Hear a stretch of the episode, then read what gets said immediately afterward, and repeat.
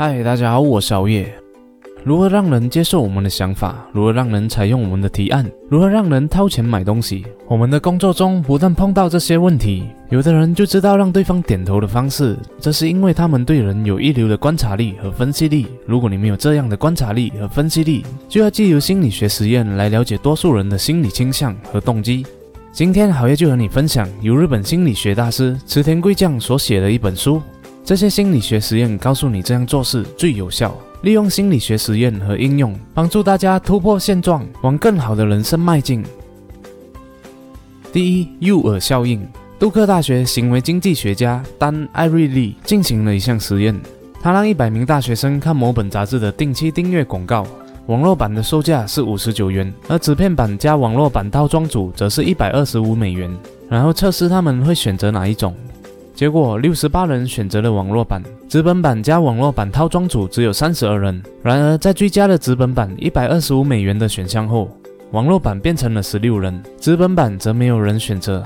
和刚才同样是一百二十五美元的纸本版和网络版套装组，竟然增加到了八十四人。由此可见，一般人的判断基准会受到眼前的比较对象所影响。因此，我们在面对选项时，要以没有其他选项为前提，仔细评估每一个选项的价值。重点不在于是否更划算，或是是否亏损更多，而是这个商品是不是对自己真的有用，以确保没有掉入诱饵效应的陷阱。第二，模仿效果。社会心理学家亚当·贾林斯基在餐厅做了一项实验，受试者为餐厅里的顾客，设局者为餐厅服务生。A 组服务生在收拾顾客一点餐，随即照样重复顾客的餐点；而 B 组服务生在收拾顾客一点餐，则稍微改变了说法来重复餐点内容。实验结果显示，A 组服务生拿的小费比 B 组服务生多了百分之七十。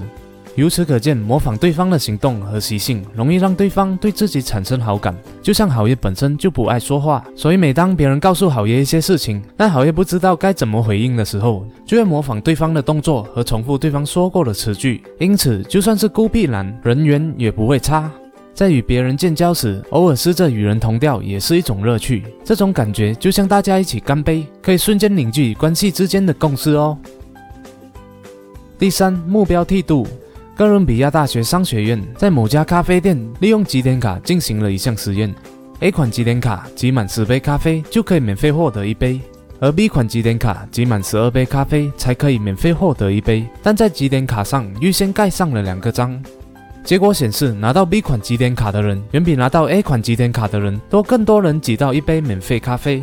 心理学家克拉克赫尔将一只老鼠放进迷宫，并在出口处放下食物。在实验过程中发现，老鼠离出口越近，跑得越快。换句话说，离目标越近，老鼠的动机就越强。而这项极点卡实验证明了这项法则也适用于我们人类。如果提示我们的目标位于何处，我们就会注意到达成目标的距离，即使距离相等，若是计算方式不同，也会大幅影响我们的动机。在工作的时候也是一样，与其思考距离目标有多远，不如回头看看走过的路，想想已经距离目标有多近。第四，小包装策略。行为经济学家索曼与艾莫奇马进行了一项实验，他们将装有二十四块饼干的盒子交给试吃人员。A 组拿到的盒子里，每一个饼干全部都没有任何包装；而 B 组拿到的盒子里，每一个饼干全部都包装妥善。结果显示，A 组试吃人员平均六天就吃完饼干，而 B 组则需要花上二十四天才把饼干吃完。由此可见，增加或减少事情步骤会影响人的行动力度。许多人往往一有时间就会想上一下网络或看一下电子邮件，那是为什么呢？这是因为上网和收信只需要拿起手机触碰荧幕即可。我们人通常会倾向从事步骤比较少的活动，因此有计划的增减步骤是为生活增添变化的有效方式。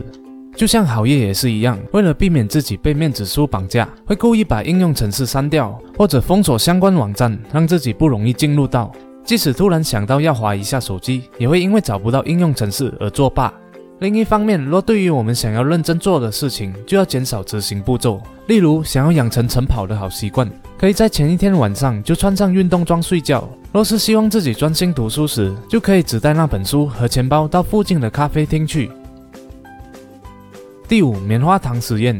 斯福丹大学心理学家艾比·艾伯森目击了六百四十三名四岁儿童，进行了一场简单但迷人的实验。在房间里，他给每一位小孩子面前放下了一颗棉花糖，并告诉每位孩子，他得离开房间十五分钟。如果他回来时棉花糖还在桌子上，他会再给孩子一颗棉花糖作为奖励。如果孩子吃了棉花糖，他就不会再给第二颗。结果显示，约有三分之一的孩子没有吃掉棉花糖。十四年后，研究人员找到许多当年参与棉花糖实验的孩子，针对如今已十八、十九岁的年轻男女进行后续研究。四岁时没吃棉花糖的孩子，长大后表现优异，他们顺利进入大学，而且测验平均成绩比那些吃了棉花糖的孩子高了两百一十分。他们与老师、同学、父母互动良好，适应力强，也比较善于自我控制。相较之下，许多吃下棉花糖的孩子没能上大学。而且从事薪资微薄的低阶工作当中，有人上了大学后不是辍学就是成绩不好，真正成功的只占少数。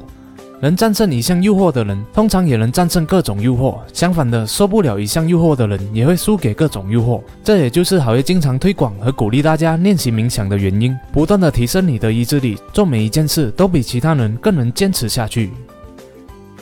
好了，这是今天好业和大家分享书中其中的五个心理学实验和应用。我们来回顾一下：第一，诱饵效应，选择时不要看比较对象，要看是否真的有需要；第二，模仿效果，以行动表达自己对对方的关心；第三，目标梯度，让对方知道距离目标多近就能提高达成率；第四，小包装策略，对于想要做的事减少步骤，不希望做的事增加步骤。